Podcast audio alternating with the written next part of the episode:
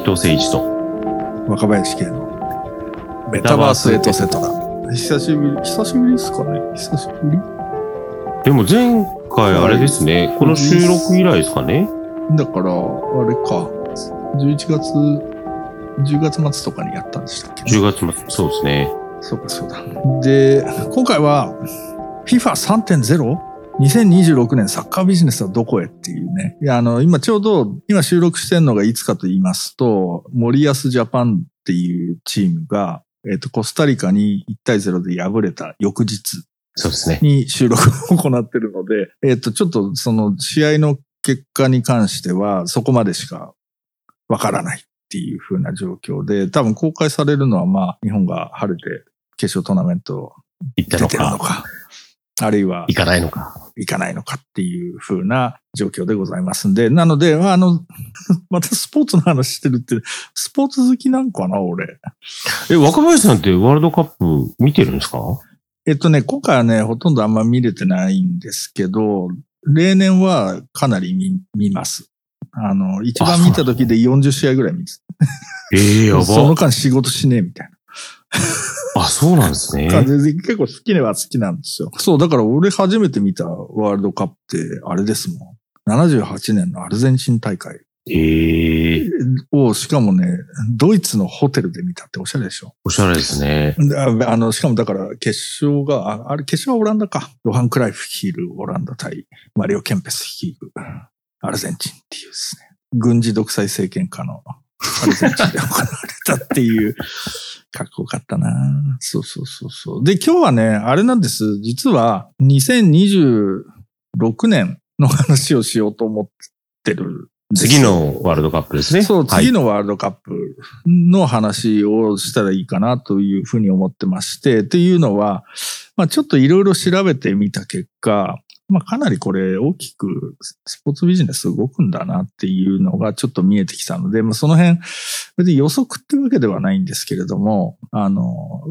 予測というよりはどっちかというと陰謀論に近いところで、まあその今2022年カタール大会でどういうことが起きてるのかっていうことを踏まえつつ、サッカービジネスとそのいわゆる Web3 的なことの展望をちょっと見ていきたいというふうに思ってまして。で、まあこの話をね、なんでしようかなと思ったかと言いますと、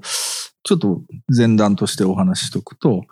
ちょうどネットフリックスで配信が始まったあの、FIFA を暴くっていうのをですね、あの、見たんですよ。で、面白いですよってかって人が勧めてくれたんで、見たところ、まあ基本的にはブラッターっつうのがですね、まあ前の FIFA 会長だったゼップ・ブラッターって人がですね、いかに悪人だったかっていうことをうん。延々と4話にわたってその、暴き立てるっていう風な話だったんですけど、えっ、と、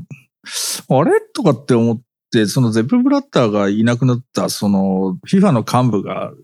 十何人逮捕されるっていう風な事件が2014か15に起きたんですけど、それがなぜか FBI が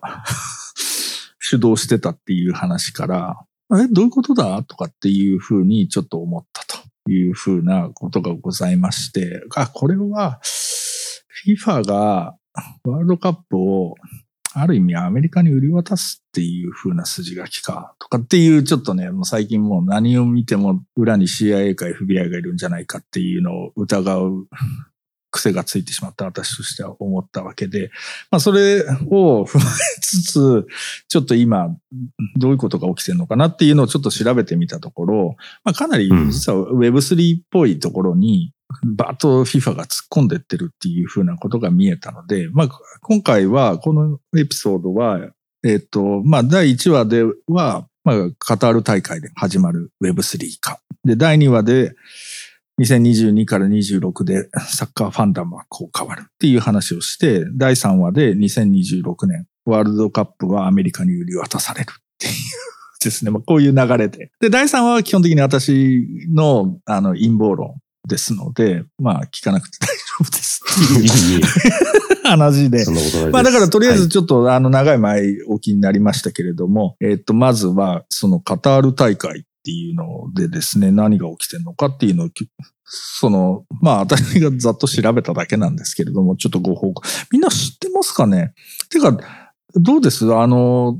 ワールドカップに関して Web3 っぽい話ってなんか見聞きしてます？僕はほとんど多分見聞きしてないと思っていて、そうなんですよ。あの、前にそれこそ、あの、広田さん来てもらった時に、はいはいはい。あの、NFT、DAO、ベッティング、スポーツこそ Web3 の最前線というところで、はい。いろいろと、あの、ブンデスリーガの、あの、それこそ NFT の話とか、ファンダムの話とかって聞いたんですけど、今回僕自身はあんまり、それが届いてない人ですね。そうなんですよ。で、これ多分、まあ日本でもあんま報道されてないのか、まあでも海外でもね、特に大手のメディアが取り上げてるかっていうと、そういう感じでもなくて、どっちかっていうとクリプト系のニュースサイトとか、あとゲーム系のニュースサイトがまあ一生懸命取り上げてるっていう風な感じなんですけど、実はね、すごいんですよ。その、中身はちょっとよくわかんないんですけど、とりあえずやってることをとりあえずご報告してこうっていう風なことなんですね。で、ち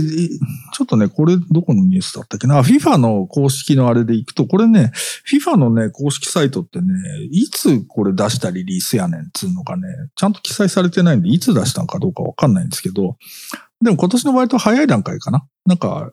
登録7月あたりにかけてバババッといろいろ発表されたんですけど、えっと、FIFA ワールドカップカタール大会に向け、FIFA が様々な Web3.0 ゲームを発表っていうのを FIFA が出してるんですよ。んで、何をやってるかっていうとですね、その、まあ、要はなんか、ゲームっぽいことをやってるわけね。で、新しいその FIFA が開発した、まあ FIFA が開発っていうとちょっと語弊なんですけど、いろんな会社と提携して作ってたゲームはすべて Web3.0 と Web3 とデジタルの将来を念頭に置いて設計されており、大会期間中にプレイすることができて、それぞれが世界最大のサッカー大会にユニークな工夫を凝らすことになるというふうなことを言ってるわけ。で、えっと、FIFA がとりあえず今回、その一緒に提携したのがですね、アップランドっていうところでしょ？うん。知ってます？アップランドは現実世界にマッピングされた最大のブロックチェーンベースのメタバースで、プレイヤーは仮想のプロパティを売買することができる。まあ、あの、不動産っていうそうですよね。アプリうん不動産系 NFT ですね。うん。そうそうそう。で、そこと、まあそこでなんだろうな。なんかよくわかんないけど NFT っぽいものを売ってるっていう風な感じだな。伝説的なトーナメントのハイライトビデオを含む FIFA ワールドカップの公式デジタル資産を収集することができ、レプリカの FIFA ワールドカップスタジアムとビレッジに移動して自分の色を表すアイテムを購入して、アップランド内で家をカスタマイズして、友人と資産を取引し、まあいろんななんか景品が獲得したりすることができるって。まあ私の訳が悪いんですけど、全然面白そうに見えない。いや、全然面白そうに見えないんだけど、まあそういうことやってますよ。うん全然見えないでアップランドってこういうことやってるでしょ。あとはね、アルタードステートマシンっていうところでね、AI リーグっていうのをやってますと。なんか AI で制御されたキャラクター同士でプレイする4対4のカジュアルなサッカーゲーム。新しい、楽しい場面や戦術的な場面でプレイヤーの意見を取りながら、取り入れながらプレイしますっていうね。プレイヤーは AI チームの監督兼オーナーとなって、パワーアップやトレーニングで能力を向上させることができると。これも全然面白そうじゃない。面白そうじゃない。なんだけど、まあなんか AI でしょ？だから、いわゆる Web3 っぽい、そのメタバースっぽい話でしょ？とかってやって、あとはね、マッチデーっていうとこね。マッチデーはサッカーカードに基づいたカジュアルなソーシャル予想ゲームでサッカーファンの感情の高ぶりをターゲットにしています。あとはね、うん。フィジティルって読むのかなこれ。そうですね。えっとね、ファン参加型のモバイルアプリケーションで、世界初のファン生成デジタル報酬を共同生成するというミッションで、ファンが力を合わせる没入型の体験ができます。で、まあだからこれファンダムのプラットフォームみたいなことですね。で、FIFA チーフビジネスオフィサーのロミー・ゲールは、これは私たちがデジタルネイティブの新しいサッカーファンを受け入れ、彼らがすでにアクティブであることを知っているスペースで彼らと関係を結ぶために締結したパートナーシップの非常にエキサイティングなグループであるというふうなことを言ってると。まあ基本的にはだから、まあ若いそのユーザーっていうのをどうやって獲得するかっていうところで、まあゲームに乗り出すっていうですね。まあ割と浅はかといえば浅はかではあるんだけれども、まあまあそうなるのか、みたいな感じのところで、こういう取り組みをやってると。どうですか？今のところ。全然面白そうじゃないですね。全然面白そうじゃないんだよ。全然面白そうじゃないし、これやってる人いるのかな？もうこれ、わかんない。ワールドカップ終わった後でもこれ残ってる。ちょっと配信のタイミングがどれぐらいになるかわかんないけど、まあ、ぜひね。うん、皆さんトライしてみていただきたい。ちょっとね、僕、僕トライする時間はなかったんで。僕、あの、さっきロブロックスやりましたよ。あ、ロブロックスやった？あ、そうそう。でね、あとはね、うん、普通にロブロックスで FIFA ワールドっていうのをですね、作ったっていうふうなことも、これはね、まあ、日本のメディアは10月ぐらいに発表してますけれどもね。一応読みましょうか、これ。はい、オンラインゲームプラットフォームロブロックスと国際サッカー連盟 FIFA はパートナーシップを締結と。ロブロックス上の没入型バーチャルゲーム環境 FIFA ワールドを無料でリリース。だからロブロックスのどこが没入型なんじゃいっていうね。話はありますが、まあそういう言うんだなっていう。で、FIFA ワールドでは人々とプラットフォーム上で同じ時間を過ごして交流したい独自の動画コンテンツを楽しんだりできますと。報酬が得られるゲームや限定バーチャルアイテムも用意され様々な遊び方が可能です。別に全然面白そうじゃない話はあるんですよ。これでまたね、そのさっきのロミー・ガイっていうチーフビジネスオフィサーがですね、サッカーを発展させ、新しいファンがそれにエンゲージする方法を開発することへのコミットメントの一環として、FIFA がロブロックスで提供するこの没入型エクスペリエンスは、友人と交流し、世界最大のスポーツ競技を取り巻く豊かな文化や伝統を祝い、様々な機能や仕組みを通じてクリエイティビティや愛国心を示す、非常に刺激的で新しい方法をサッカーファンに提供します。なるほど。ちょっと僕にはそこまで読み取れない、ロブロックス体験して、ちょっとそこまで読み取れなかったですね。すいません。まあこれね、ちょっとロブロックスどうよっていうのをね、ケチョンケチョンにけなしてるガーディアンの記事っていうのは2話で紹介しようと思いますけれども、まあまあそんなことをやってるというふうなことですよ。うん、でもこれね、結局ね、あの、あれです。IOC とかも本当はね、これやりたかったんですよ。そのゲーミングの世界とかに入っていっ、まあち、ちゃんと若いユーザー獲得するっていうようなこととかっていうのは、でも別に、東京大会の時もね、一部なんかや、やってたような気はするんですけれども、誰も興味持たねえだろう、そんな話っていう風なところで話題にもならなかったんですけれども、ただ、まあ、この人たちが基本的にやっぱりその、まあ、テレビ中心に編成された、その、メディア構造が、えっと、まあ、やっぱり、まあ、持たないっていうか、まあ、大きくシフトしちゃってんなっていうことに対する危機感は基本的にはあるわけですよね。で、まあ、その中でもう一回そのファンっていうのをどういうふうに獲得して、まあ、かつ自分たちの儲けをどうやって増やすかっていうふうなことを、まあ、考えてるというふうなことでございますと。で、ちなみにちょっと、ごめんなさい。ベーシックな質問をしたいんですけど、お答えできることは思いませんが。はい。あの、まあ、FIFA に関しても、オリンピックに関しても、その、若い人たちをまだ獲得できてないファンを獲得しようって言って、こっちの、まあ、クリプト系とか NFT とかメタバース系行くわけじゃないですか。うん。若い人たちいるんですかね？っていうベーシックな質問はちょっと困らせてますかね。いやいや多分、あれだと思うよ。例えば、えー、っと、まあ、少なくともロブロックスみたいなところには小学生とかいっぱい。まあ、そうですよね。わんさ、まあ、それが、わんさかいるので、うん、えっとね、これどっかに数字が出てたような気がするんだけどな、ロブロックスは現時点でかなりの数字を持ってたと思うんですよ。それはあれですね。あの、これだ。えっ、と、毎日5500万人のユーザーが独自のインタラクティブエリアで作成されっていうところですね。まあ、そうそうそうそうそうそう。それで2話で話す、この子供の創造性の収益化みたいなところですね。そうそうそうそうそう。なので、まあ、その辺にいるっちゃいるよねっていうふうなことなので、まあ、その若いユーザーっていうのはどれぐらいのところで想定するかっていうところはもちろんあるんだと思うんですけど、結構やっぱ子供まあ、ロブロックスだと多分子供っていう話だと思うし、まあ、そのクリプトみたいな話っていうのに、本当にそんなに若いやついるんだっけっていうふうな気はしなくもないですけれども、ただ、あの、えっとね、それ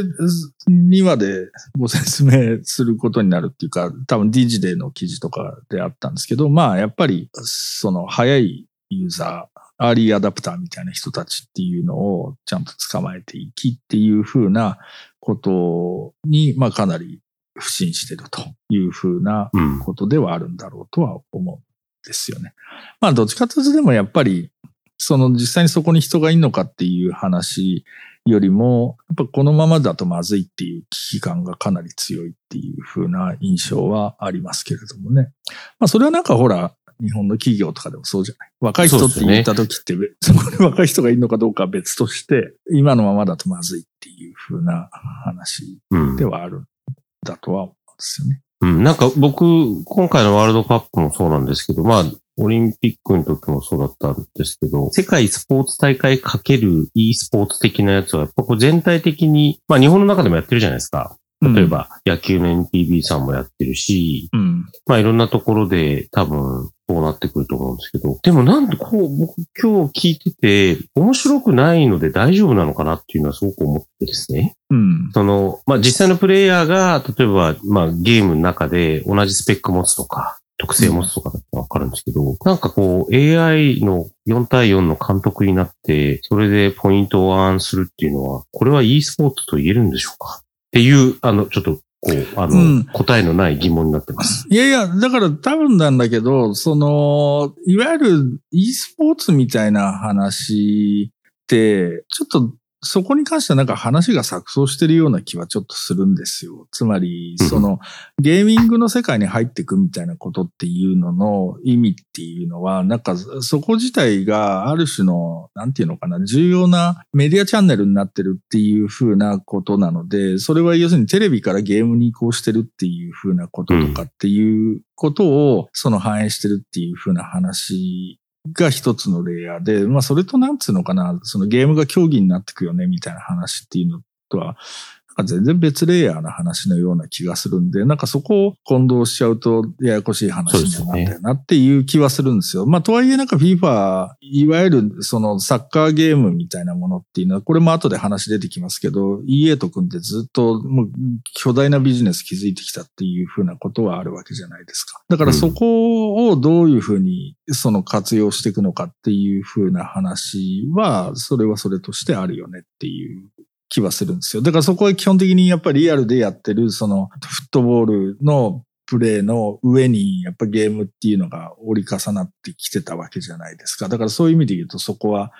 テレビでその試合の中継を見るっていうのとは全く違うやり方でそのスポーツの試合自体を消費していくっていう風な回路を開いたっていう風なことだったりはするわけで、そこはそこで多分すごい重要な話になるわけなんですけど、ただそこはどっちかっていうと、まあここでずっと話してきたような、その、いわゆるサッカーファンっていうのが集う空間としてそこをどうやって、その、ある意味、その収益化するかっていう風な話だろうっていう気はするので、うんまあ一種のそこはファンダムエコノミー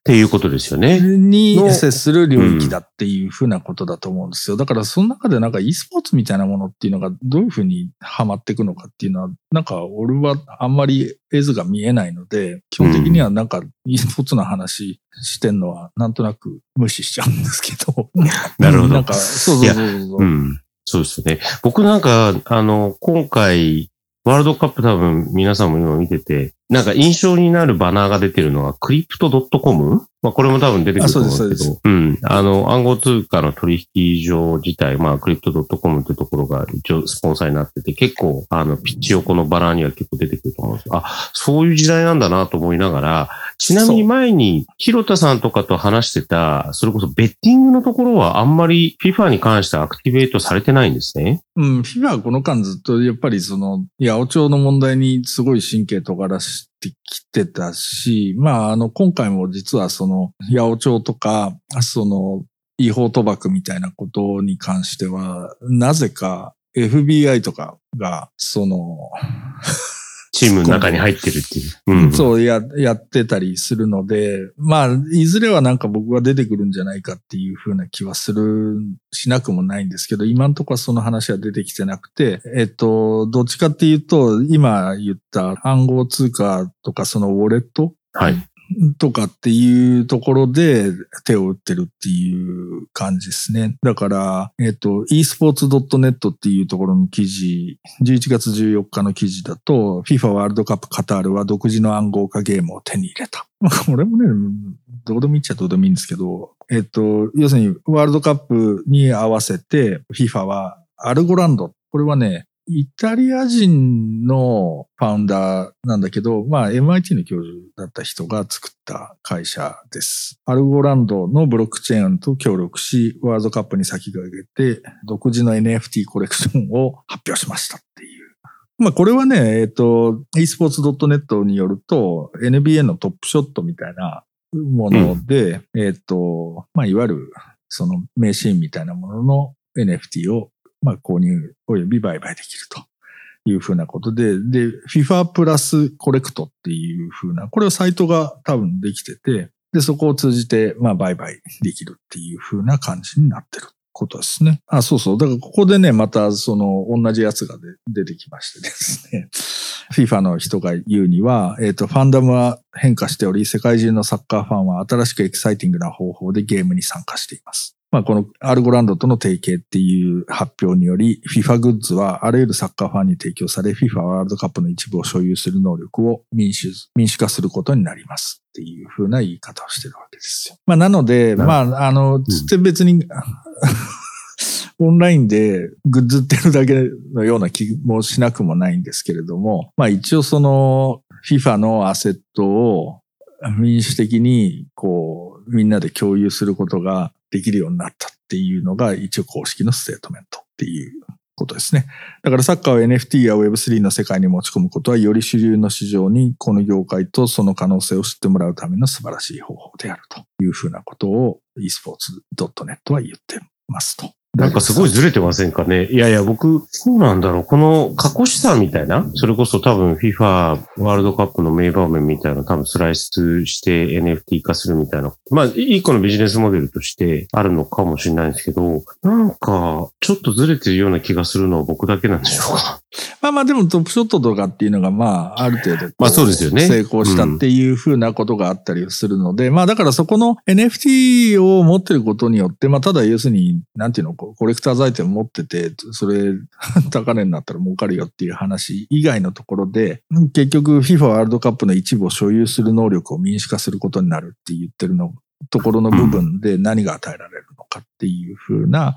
ところはまあ結構重要なところになりますよね。そうそうそうそうそうそうそう。なので、一種のファンクラブに、そのフィーワールドカップのファンクラブに入ったみたいなところのファンクラブ特典みたいなものでどういうものがあり得るのかっていうところをどう、どう考えるんだっていうところがここにおいては重要なんだろうと思います。でもこれは基本的にやっぱりファンダムっていうところをかなり明確に意識してやってるっていう風な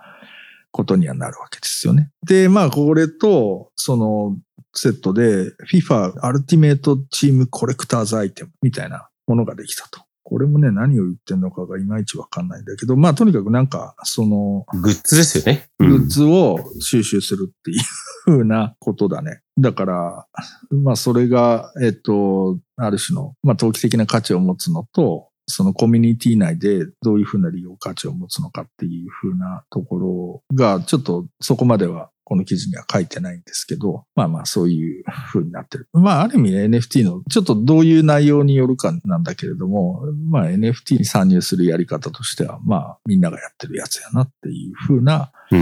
感じではあるかなっていう風には思いますけど、どうですか？そうだとは思うんですけど、まだこうコレクターズカードとか、まあそれこそベースボールカードの域を出てないような気がしていて、うん、なんかこう、まあ、うん、この後にも多分、あの、ニュアとかにも出てくると思うんですけど、まあ、要はセントライズなのかディセントライズなのかっていうと、なんかディセントライズしてそうで、要はみんなに民主化ってさっき言ってたみたいな、その民主化してるんだけど、すごく僕は中央主義的なものが同時に実装されているっていうイメージはあります。ああ、それは本来だと、うん。なんかファファンダムって、こうみんなで、それこそ、あの、エピソード1かなで話した、例えば BTS の話とか、ああいうのってなんかファンが、まあプレイヤーなりチームなりアーティストなりにこう、還元してそこでエコシステム回していこうって感じなんですけど、この NFT っていうものが、まあ、よく言われてるわかりやすい、この物理的なカードは1枚なんだけど、デジタル上のカードも1枚として、こう、なんていうんですかね。その定数的に持つことができるっていう領域から抜けてないから、うん、まあ NFT ではあるものの、これがファンダムだっていうと、まあ、ちょっと違う、だいぶ違うのかなっていうの感じは、今ました。それはそう。あだから、えっとね、ここはね、割と僕は重大な分岐点になるような気がしていて、おそらくそのファンダム的な話っていうのの実装っていうのも結構進むと思うんですよ。で、それはちょっとその2話でお話しすることもあるとは思うんですが、どどういうものとして結局のところ一般化するのかっていう風なところの大きな分かれ目になるんだろうなっていう風な気はしてはいて、まあだからある意味そのうまくプラットフォームができて、まあなんとなくそのファン同士の中でいろんなその取引が生まれてとかっていう風なことは多分起きてくんだろうとは思うんですけれども、基本的にはそれはかなり厳格な集中管理の上でしか行われなくなるだろうなっていう風な気がすると。そうですよね。いう、で、そういう方向に行こうっていうふうに、まあ、少なくとも FIFA みたいなところは進んでってるっていうふうな感じがするんだなっていうところだと思いますけどね。ていうかまあこれ、どういうふうに成功するかわかんないですけど、まあとにかく、まあでかい資産なわけですよ。だから俺そのネットリックスのドキュメンタリー見てて思ったんって、もうこれ、だからサッカーっていうのは石油と同じなんですよ。基本的には。なるほどうんうん、だからもう資源なんですよ。だから開発開発って言葉はやたら使われるんですけど、例えばですね、アフリカのそのサッカーをちゃんと育てていくみたいな話っていうのは基本的に開発って言葉が使われて、もうそれほとんど 油田掘るみたいな話とほぼ一緒の考え方が取られてるっていう風な感じはとてもするのね。で、まあその中にそのファンっていう巨大なファン、ファンダムというかファンベースみたいなことっていうのも含まれていて、それをどういうふうにこう収益化していくかっていうふうな話の中で Web3 的なものがどういうふうに使えるのかっていうふうな実験が行われてるっていうことだろうなというふうに見えると。なるほど。陰謀論。うん。いや、で、で、なんか、あの、若林さんから共有いただいたものの中に、まあ、とはいえ一番最後にこの昨今のあの FTX の話の中で、スポーツファントークンの話が出てきたのは、なんか僕すごいファンダムっぽい話だなと最初は思って読んでたんですけど、そうそうそう。ちょっとこれも解説いただそうですね。だから FIFA ワールドカップを前にスポーツファントークンが暗号市場の憂鬱をよそに上昇っていうのがあって、これソシオス .com っていうところですね。で、やり取りされてるトークンっていうのが、えー、っと、これは11月1日で11%上昇したっていうようなことで、ポルトガルとかアルゼンチンの代表チームのファントークンは、まあ、かなり、こう、ビャーっと値上がりしてったっていう。そだから、ポルトガルで50%、アルゼンチンのチームで28%上昇っていう話になってたっていうことなんですよね。で、そうですね。うん。まあ、なんだけれども、ワールドカップ始まったら下落したっていう話があって、それはあまりなんか、なぜっていう話は出てないんですけれども、そのソシオス .com の CEO が一応カタール行って、アルゼンチン対サウジの試合を見て、まあ、アルゼンチンが負けたからか、これ。なのか、わかんないけど、いきなり下落したっていう風な話があると。で、まあ、このソシオス .com は、要するにマンチェスターシティとか、アーセナル、ユベントス、アトレティコ・マドリード、エース・ローマ、パリ・サンジェルマン、AC ミランといった複数のサッカークラブと提携し、ファントークンを発行してるっていう風になってるんで、まあ、ここはだから、いわゆる、その、まあ、ファントークンですよね。で、まあ、これも、ね、まあ、いろんなとこがこう、もうやり始めてて、まあ、実際それがどういうふうに運用されてて、なんか、ファンがどれだけの満足度を得てるかっていうところは、あんまり僕も分かってはいないんですけれども、まあかなり広まってはいて、つまりこれがある意味新しい収入源にはなってるっていうふうなことではあるわけですよね。うん、っていうふうなことで、まあワールドカップでも一応同じ取り組みっていうのが行われてるというふうな。うん、まあただ、ここはまあ基本的にある意味かなり投機性の強い人たちが参加してる感じはありますけどね。どうなんでしょう、ね、そうですよね。うん。なんか僕、このファントークンは、前にも、あの、広田さんいらっしゃった時も多分少し話したかもしれないですけど、うん結構、その、今までのファンプラス、オンラインなり、その、まあ、いわゆるファンダムと言われているところの、チームに対して投資するっていう意味では、すごく僕は、これからなんかあるべき姿だなと、あの、思ってやってたんですけど、やっぱり、投機性が高いんですかね。いや、なんか、ドレフィスさんうんの初めてワールドカップの試合を生で見たけど、なんて試合なんだ。とても激しい。内緒だけど、サッカーを見るのが好きになってきたかもっていうことは、うんんと思った。これ、これ結構面白いなと思ったのが、あ、これはね、あその C CEO の、CEO の。ううんん、コメント。で、なんか、まあ、その、僕、あ彼自身が、その、実際の試合と、この、あの、ファントークンっていう、ちょっと結構距離が離れてたんだなっていうのを少し感じたんですけどね。うん多分サッカー見たことないんだと思うけどね。そうそう。面白いなと思いました。そうそうそう。まあ、なので、まあ、この辺だから、まあ特にシリコンバレー的なテックっていうのはサッカーと遠いわけじゃないですか。で、はい基本的にバスケは一番最初に関係性が強くできて、まあ、NFL みたいな話とかっていうのも相場、あと、あるいはうんメジャーリーグとかっていう話はあるんだけれども、やっぱサッカーっていうのは、そのアメリカのテック文化からするとかなり。遠いっていうか、まあ異質なものではあるんだよねっていう風なところは、まあある種の肝で、で、それを多分アメリカも主体的に変えたがってるっていう風なことがあるんだろうなっていうところが2話以降のお話になるかなっていう風なところでいいつながりです。すね。うん。まあ、はいとりあえず1話目はこんなところでございます。そうですね。ところで、はい斉藤さん、ありがとうございます。どうもありがとうございました。